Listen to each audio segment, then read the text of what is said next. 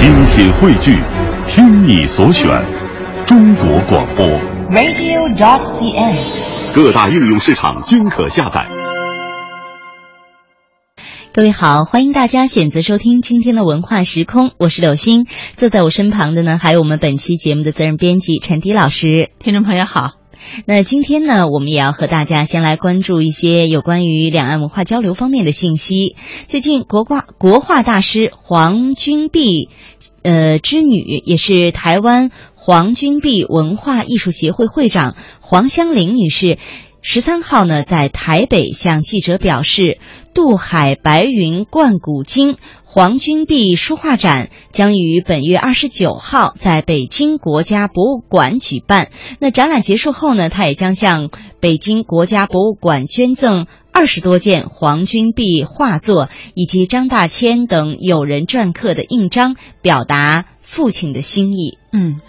那我们知道黄君璧先生呢，他是二十世纪中国画坛最著名的中国画家和中国美术教育家。他出生于广东的南海，一九四八年去台湾。他与张大千、普行奢合称为“渡海三家”。他曾主持台湾师范大学艺术系长达二十二年之久，使台湾的美术教育摆脱了半个世纪的日本殖民影响，回归到中华的传统文化，对一九四九年以后的台湾画坛影响巨大。嗯，这是一位在两岸都有着很大影响的国画大师。那黄啊、也就是我们所说的呃黄君璧文化艺术协会会长黄香玲女士呢，在回忆父亲的创作历程的时候，她是感触颇深啊。她说：“我父亲的四十岁以前下了很大的苦功，临摹了三百多张的宋元古画，大大小小，所以功底很深。”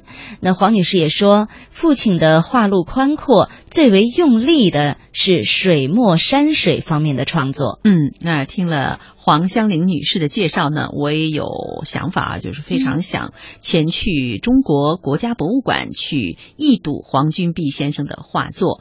那么，早在二十世纪三十年代的时候呢，黄君璧先生已经是中国颇有成就的国画大师了。去了台湾以后，他在台湾的美术教育方面也是成绩卓著的。他创立和完善了台湾师范大学美术教育的体系，可以说是桃李满天下。黄君璧先生呢，还改变了此前日本东洋画在台湾画坛的统治地位，使中国画薪火跨越海峡，发扬光大。嗯，那这一次黄君璧先生的呃孩子啊，黄香玲女士呢，她带着父亲的这些创作的作品，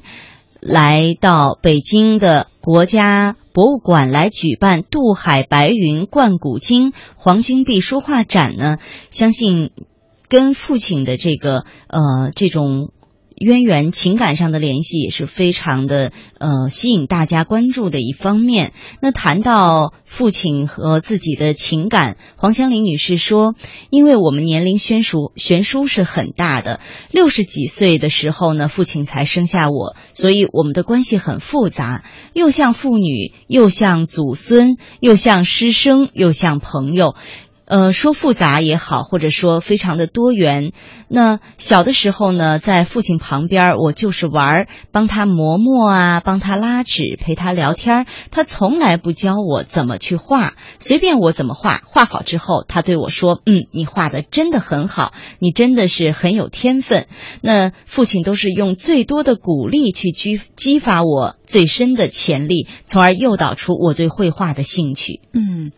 听了柳鑫这段文字的介绍呢，我觉得他活活画出了一张这个妇女啊学画的这样的一种对图画啊。嗯，我觉得黄君璧先生一看呢，就是他思路非常的开阔，或者说他非常的开通，因为他没有像过去的旧时的那种对孩子的那种严格的教育，比如说背着手啊，或者是来打孩子，说你画的怎么怎么着，你怎么怎么不对，用功不是那种传统教育方式。对对对，他总是鼓励孩子，所以可想而知啊，这位大画家他的这个教育方式是非常开化的，他的思想是非常开通的。而且我觉得从这方面好像也感受到了这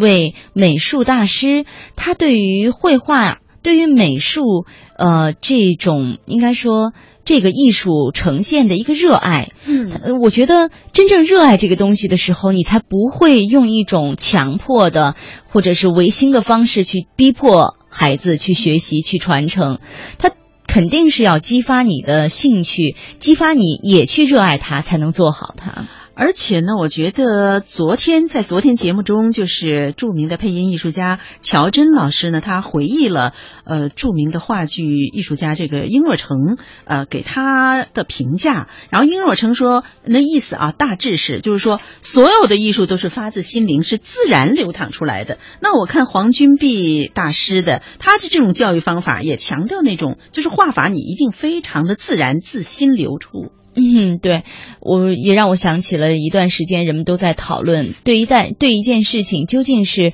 呃，责任出发会做得好，还是热爱出发才会做得好？我觉得，嗯、当你热爱的时候，你才能做好，嗯、但是呢，责任可能会让你不出错，但真正做好，肯定是要发自内心的热爱。嗯。那而且我觉得黄君璧先生啊，黄君璧大师，他对台湾美术的最大的贡献，他就是说前面不是介绍了，就是把日本化统治的时期，他就是。呃，让那个中华文化回归到中华的传统文化，所以我觉得这一点呢，对台湾画坛真的是贡献啊、非同小可。对对对，那呃，黄香玲女士在接受采访的时候呢，也介绍说，这次展览将展出黄君璧先生创作于一九五零年代至一九八零年代的八十余件代表作，还有一些从未展出过的一批刻图手稿。嗯、应该就是黄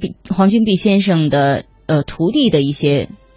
手稿吧，刻图仅仅可能还有嗯一些名家，比如说像刚才介绍是张大千等名家为黄君璧刻制的印章等诸多的珍贵史料。这是有一些史料和呃篆刻印章的一些展览，可以说这是历次两岸黄君璧先生展览当中展品最齐全的一次。嗯，而且我觉得这个黄香玲黄香玲女士呢，她也是呃想的非常的深远。如果这个黄君璧先生、黄君璧大师的这个展览呢，在台湾的话，毕竟啊，我们到台湾的人人数有限啊，毕竟是啊、呃就是在台湾的这个圈子。那么他把这个画展拿到这个中国国家博物馆啊，就是让大陆更多的美术爱好者去这个观赏的话，嗯我看这一举动是非常明智的。对对，那黄香林还回忆说，父亲在创作的时候呢，总是怀着对嘉陵江、峨眉山、巴蜀等风光的怀念，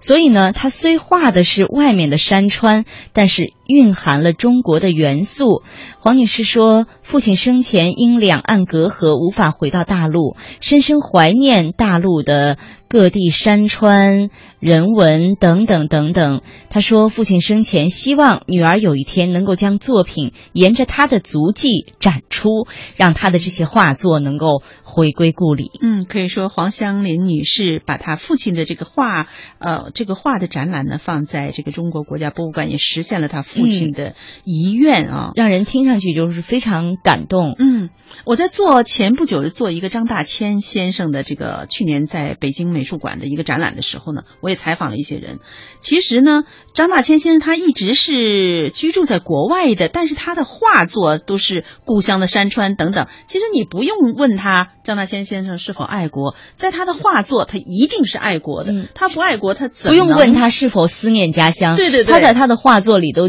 已经明明白白的体现出来了。对对对特别是黄香玲女士说，父亲画的虽然不是峨眉山，虽然不是嘉陵江，但是他的画作里边都蕴含了这些元素。嗯，那就跟张大千大师他的画作是异曲同工之妙的。对对对。嗯那这一次呢，黄香玲还向呃国家博物馆捐赠的作品包括长卷《赤壁赋》，还有四连屏、维多利亚大瀑布等等。可以说是黄君璧绘画史上颇有影响力的一些作品。黄香玲女士说，这也是父亲作品的一个很好的归宿。嗯，那看到它的展期呢？这个展览在北京展览是将截至到五月二十三号。我想在这期间呢，我也许会去参观一下这个黄君璧大师的这些画作。嗯，那我们今天的关于两岸文化交流方面的讯息呢，就是为大家介绍了这样的一一个